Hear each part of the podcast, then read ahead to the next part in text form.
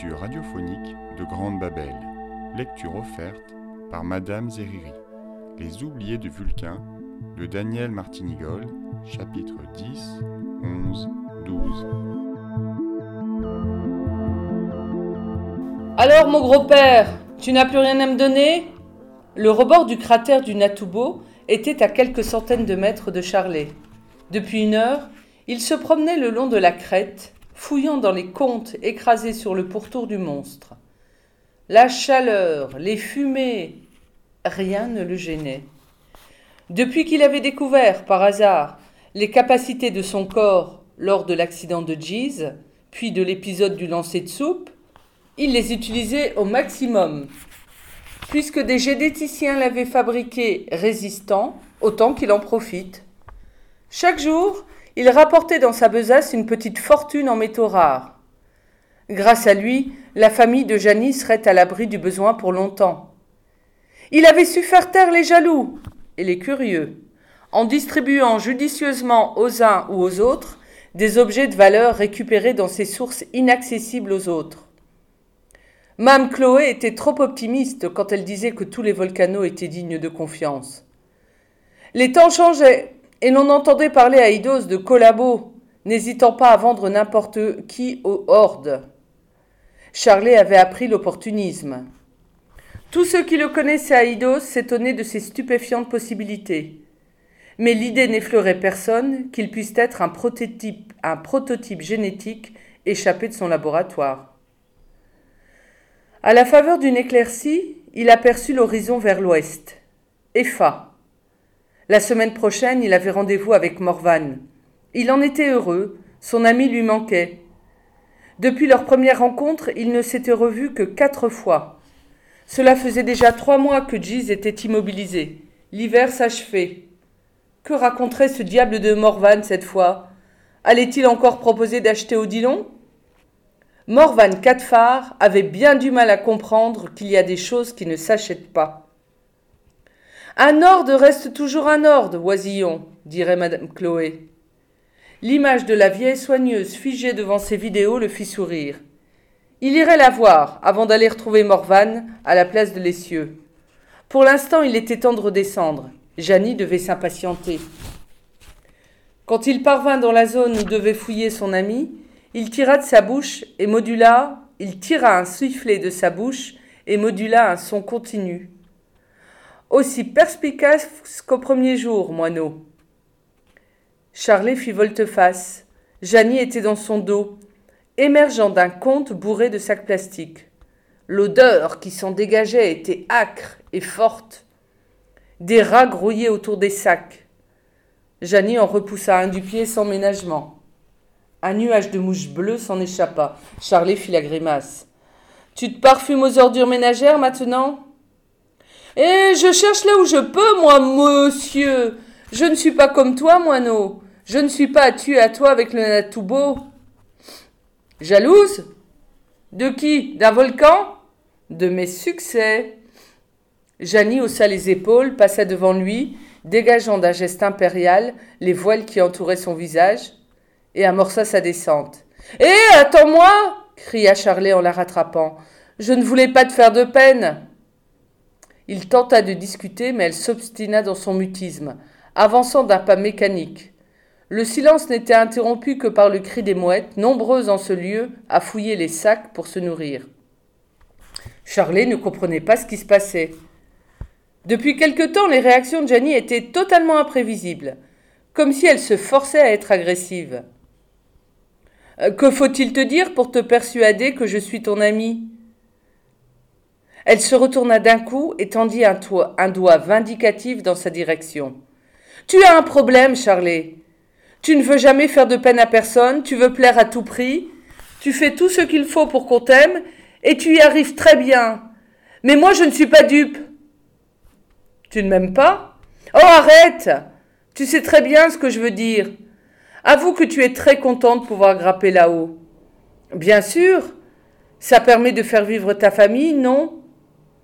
D'accord, mais ça flatte ta petite personne. Tu es ravi d'être unique. Tu le dis assez souvent. Ce n'est pas vrai? Je mens peut-être? Ose me dire que tu n'es pas bouffi d'orgueil en redescendant avec tes sacs chargés de recycles que les autres ne peuvent pas atteindre. Charlet se figea. Il resta les bras ballants, se demandant ce qu'il devait comprendre, tandis que Janie reprenait sa descente. Mais que lui arrivait-il? Jamais elle n'avait été aussi dure avec lui. Était-il vraiment aussi odieux qu'elle le disait? Non, il faisait son travail. Peut-être était-elle vraiment jalouse. Elle, la volcanette, était le centre de son petit monde jusqu'à ce que lui, Charlet, vienne tout bouleverser. Il la rattrapa. Excuse-moi, Janie, si j'ai fait ou dit quelque chose qui t'a blessé, je te promets d'être le plus normal possible. Elle s'immobilisa, ferma les yeux et prit une profonde inspiration. Mon pauvre Charlet, tu ne seras jamais normal, cracha-t-elle avec le plus de mépris possible. Le coup porta au-delà de toute espérance. Elle se retourna lentement. Le visage de Charlet était ravagé par la peine, l'angoisse et la rage mêlées. Elle sentit son cœur se broyer dans sa poitrine et fut tentée d'avoir pitié de lui. Mais non, il, faillait, il fallait y aller. C'était maintenant ou pas du tout. Tu respires à plein poumon dans le méthane, dit-elle. Tu nages la brasse coulée dans l'eau bouillante. Tu n'es jamais fatigué, tu n'es jamais malade. Tout le monde est envoûté par toi, même mes parents, et tu voudrais que je te trouve normal? Elle vit les lèvres de Charlet trembler. D'un geste nerveux, il passa la main sur le bas de son visage, prenant quelques secondes pour se ressaisir. Quand il la regarda à nouveau, son regard était glacé. Très bien, murmura-t-il. Merci de m'avoir dit franchement ce que tu penses de moi. Ne t'inquiète pas. Je continue à aider ta famille jusqu'à ce que ton père aille mieux. Et puis je m'éloignerai, j'ai compris. Sa voix se cassait à chaque mot. Il déglutissait de temps à autre avec difficulté. Comme Janie restait immobile, les yeux baissés, il la contourna et poursuivit lentement sa marche. Elle ne releva les yeux que lorsqu'elle n'entendit plus ses pas. Elle le regarda alors s'éloigner le dos voûté, autant par la peine maintenant que par la charge des sacs. Janie sentit ses yeux s'emplir de larmes. Non, imbécile, murmura-t-elle pour elle, tu n'as rien compris. Si tu savais. Un sanglot l'étouffa. Si tu savais comme je t'aime et tandis que Charlet, sans se retourner, devenait un petit point en contrebas, Janie se laissa glisser sur les cailloux du sentier. Elle martela le sol de ses bras, griffant sur les rochers sa peau brune, où étaient apparues quelques jours plus tôt les premières taches de rouille fulgure. Elle retint un hurlement, enfouissant son visage dans ses bras. Le premier pas était fait, mais ce n'était peut-être pas le plus dur. Quand Charlet serait parti, il lui faudrait montrer sa peau à son père. Chapitre 11 Départ La place de l'essieu était gorgée de pluie. La terre brune, la terre battue qui formait le sol de l'endroit, était détrempée au point de coller aux semelles avec d'écœurants bruits de succion. Troisier était beaucoup plus humide que prévu. Emmitouflé dans un cité marron, un ciré marron, Charlet attendait sous un arbre que Morvan se décide à apparaître. Le ciel était à la mesure des sentiments de Charlet, sinistre, lugubre, sombre. Aucun adjectif ne pouvait décrire l'état de découragement dans lequel il se trouvait. Seul Odilon, dont le museau se frottait contre sa main au fond de sa poche, parvenait encore à lui tirer un demi-sourire. Tu es malheureux, avait dit Mme Chloé. Difficile de faire l'apprentissage de la souffrance. Il avait pourtant cru toucher le fond en découvrant à l'usine qu'il était un cobaye. Mais maintenant qu'il était rejeté par Janie, ce qu'il avait éprouvé alors lui semblait un caprice d'enfant. On grandit par paliers, en ce qui te concerne, les marches sont près les unes des autres. Mme Chloé l'avait écouté avec patience, comme à son ordinaire. Puis elle lui avait asséné quelques-unes de ses sentences de vieille sage. Mais Charlet se sentait si loin de la sérénité de la vieillesse. Je croyais que Janie était mon amie, Mme Chloé. Elle m'a dit des choses cruelles. Je n'aurais plus jamais confiance en une fille. La vieille dame avait eu un petit rire moqueur. J'en ai connu beaucoup qui ont dit ça avant toi, on en reparlera. En attendant, déshabille-toi. L'injonction avait surpris Charlet, mais il s'était exécuté. D'un œil perçant, la vieille soigneuse avait examiné son torse, son dos et ses membres. Rien. Il n'a toujours rien, le bougre, marmonnait-elle entre ce qui lui restait dedans. Pas étonnant que tu lui fasses peur à ta petite Janie. Que voulez-vous dire? Elle a raison. Tu n'es pas comme les autres Ah non, pas vous, Mme Chloé. Eh bien si, je le dis, ta peau résiste. Tu n'as aucun point de rouille, pas la moindre petite tête d'épingle, et je n'ai jamais vu ça. Au bout de six mois, tout le monde est atteint. De toutes petites taches qui ne grandiront peut-être jamais, mais tout le monde en a. Cherchez bien, j'en ai peut-être. Rhabille-toi, Charlet. Tu es là depuis dix mois et la rouille ne t'atteint pas. Il faut y faire, tu as de la chance. Non, une peau améliorée, songea Charlet en remettant ses vêtements. La vieille Chloé continuait. Possible que Jeanne soit jalouse. Elle n'est pas jalouse de ce que tu rapportes des contes, elle est jalouse de ce que tu es. Toutes les filles de ce monde dépriment lorsqu'elles comprennent que leur beauté est condamnée par Vulcain. Elles se consolent en pensant que les garçons seront aussi touchés. Mais toi Un jour je serai comme les autres, c'est une question de temps. C'est faux, et tu le sais. Charlet avait quitté la vieille femme encore plus triste qu'en arrivant. Chloé avait raison. Il ne pouvait pas changer de peau. Les êtres humains peuvent changer de tout, de nationalité, de nom, de parents, d'enfants, mais pas de peau. Il en était à ce point de ses pensées lorsqu'une silhouette déboucha au pas de charge d'une des ruelles, lui aussi enveloppé dans un imperméable mais bleu, comme il était d'usage chez les hordes. Morvan arrivait essoufflé après une course à travers Idos. Comme toujours, il était sans doute venu dans un aéroglisseur stationné en altitude à l'extérieur de la ville pour ne pas être pris d'assaut par des Idosiens. Certains auraient osé s'en prendre au véhicule, alors qu'aucun n'osait s'attaquer aux hordes en personne à cause des satellites tueurs. Morvan se planta devant le banc et s'ébrouilla en riant. En entendant sa voix, Odilon pointa son heure de la poche de Charlet. Morvan lui fit une petite gratouille sur le museau avant de donner une tape amicale sur l'épaule de Charlet. Vulcain vous garde, vous deux? C'est gentil de m'avoir attendu. J'ai cru que je ne pourrais pas venir. Mon père a eu un empêchement de dernière minute. C'est mon frère Edin qui le remplace aujourd'hui pour les achats de recycle. On est arrivé en retard, j'avais peur que tu ne sois reparti. Charlet sourit qu'il semblait loin le temps où Morvan, ligoté de préjugés, le traitait de dèche. Ce n'est pas par gentillesse que je t'ai attendu, Morvan, dit Charlet. C'est par intérêt. Morvan fronça les sourcils. Dès le premier regard, il avait remarqué les traits creusés de son ami, ses poings crispés. Alors tu sais, dit-il d'une voix étouffée, je sais quoi? Qu'un avis de recherche est lancé contre toi par une entreprise interplanétaire. Charlet se pétrifia. Rassure-toi, poursuivit immédiatement Morvan, je n'ai rien dit à personne. Mais il y a dix jours, un message hologramme te représentant est arrivé pour mon père. Tu penses, si je t'ai reconnu, Charlet Volcano J'étais tout seul au bureau en train de travailler. Mon père et mon frère étaient absents. J'ai réceptionné le message. Mon père ne le sait pas, mais je connais son code. Sur Terre, ils sont persuadés que c'est lui qui était en ligne. Pour l'instant, il n'y a que moi au courant. Et qu'est-ce qu'il disait ce message bégaya Charlet. Que tu t'es enfui avec des informations secrètes. Charlet ouvrit la bouche de surprise avant d'éclater d'un rire amer. Ça, c'était le bouquet. Il ne savait même pas ce qui avait été trafiqué dans son corps. Il avait découvert par hasard qu'il avait une peau et des poumons différents. Il ne savait rien sur lui-même et voilà que ceux de l'usine l'accusaient de détenir des informations secrètes. Mais c'était lui le secret. Il était un secret ambulant, un secret lâché en pleine campagne. Et quelle campagne? Un paradis. Malgré tout que Vulcain me tienne et me garde, pensa-t-il, je préfère vivre ici que de retourner vivre dans leur cage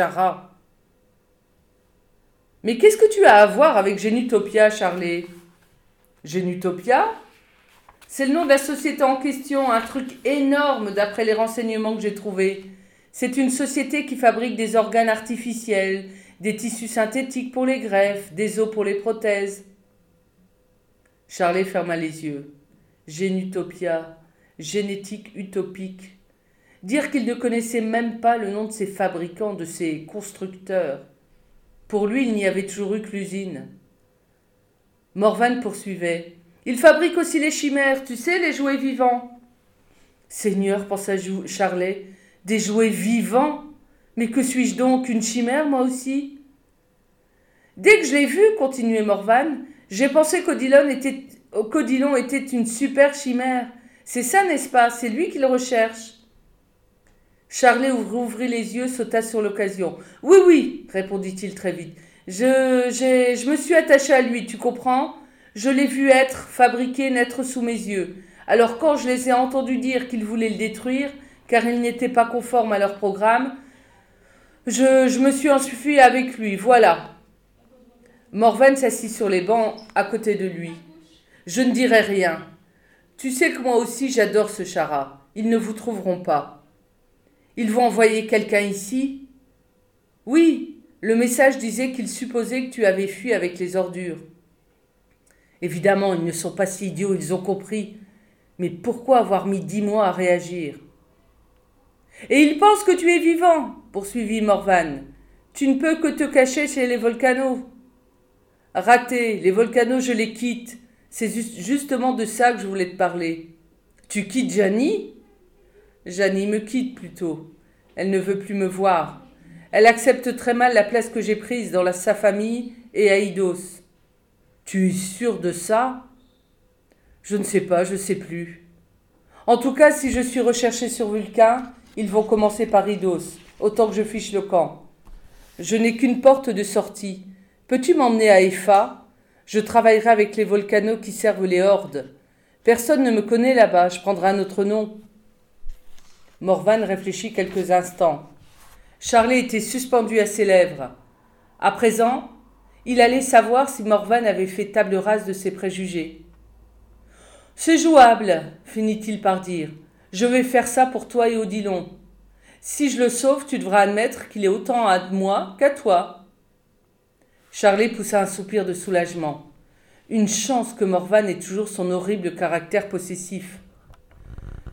Je vais même demander à Shainès de t'aider, continua Lord. Mon frère Edin ne verra sans doute aucun inconvénient à te ramener avec nous. Mon père et lui ont déjà entendu parler de toi. Je, lui ai dit, je leur ai dit que j'avais un copain Idos, un volcano pas comme les autres. Encore, songea Charlet. Décidément, il n'y pouvait rien. Il était condamné à être différent. Et ce n'était pas maintenant qu'il allait vivre en cavale que ça s'arrangerait. On y va demanda Morvan. Je dois retrouver mon frère à la sortie de la ville dans une demi-heure. Tu n'as rien à faire avant de quitter Idos? Charlie eut une pensée pour Giz et Doria. Il les avait prévenus. Puisque Giz avait repris le travail, il allait partir quelque temps vers une autre région de Vulcain. Ayant constaté que Janine n'était plus la même avec Charlie, ils avaient compris que là, sans doute, était la clé du problème. Ils ne voulaient forcer leur fille en rien. Ils avaient fait promettre à Charlie de revenir. Sa place serait gardée dans la maison. Il installa Odilon sur son épaule. Il n'avait pas de bagages. C'était mieux ainsi pour un nouveau départ sur Vulcain. Il se trouvait aussi démuni que lorsqu'il avait émergé de son conteneur le premier jour. On peut y aller, dit-il. Alors en route, dit Morvan. Je suis ravi de pouvoir enfin te montrer notre île et ma ville. Chapitre 12 Edin Quand il pénétra dans l'aéroglisseur des, des quatre phares, Charlet fut ébahi. Jamais il n'aurait imaginé qu'un tel luxe puisse exister. À la différence des véhicules qu'il avait vus sur Terre, véhicules de déplacement à quatre ou six places, celui-ci était un glisseur de croisière. Muni de radars très puissants, il pouvait détecter les comptes, évitant tout risque de collision. L'appareil comportait plusieurs pièces des cabines, une salle à manger, une salle de repos et dans la partie supérieure une magnifique salle de pilotage. Par le hublot, une véritable baie, le pilote et ses passagers dominaient les paysages survolés avec l'impression unique de flotter dans l'air comme par magie. Les moteurs antigravitation permettaient un déplacement tant horizontal que vertical, silencieux et doux, donnant une sensation identique à celle que devaient procurer, dans des temps reculés, les voyages en ballon. Le glisseur des quatre phares avait la rutilance et la splendeur des luxueux zeppelins du passé. Tout y était dorure, velours, fauteuil profond, de cuir souple. On se croirait dans un roman de Jules Verne, murmura Charlet impressionné. Morvan éclata de rire. Tu ne crois pas si bien dire. Ce glisseur s'appelle le Nemo. On peut le coupler avec un propulseur spatial. Il se transforme alors en voyage en vaisseau interplanétaire. Mon père l'a utilisé plusieurs fois pour se rendre sur Agora. Tu y es déjà allé? Jamais. Mais je sais que j'irai tôt ou tard. Morvan Catfar ne peut que se rendre un jour dans la station gouvernementale. À ces mots, un rire moqueur retentit dans leur dos. Ah, tu es bien présomptueux. Si père était là, il te dirait qu'Agora se mérite. N'y sont admis que les gouvernants ou ceux ayant des communications à faire intéressant les trente mondes. Tu n'es pas prêt de t'y rendre, Graham. Morvan fit la moue. Je te présente Charlet, dit-il au nouvel arrivant. Charlet, voici le grand, l'unique, le parfait, et d'un mon frère. Le jeune homme adressa un petit signe de tête à Charlet. Vulcain pour toi. Il paraît que tu es différent Je suis un vulcano.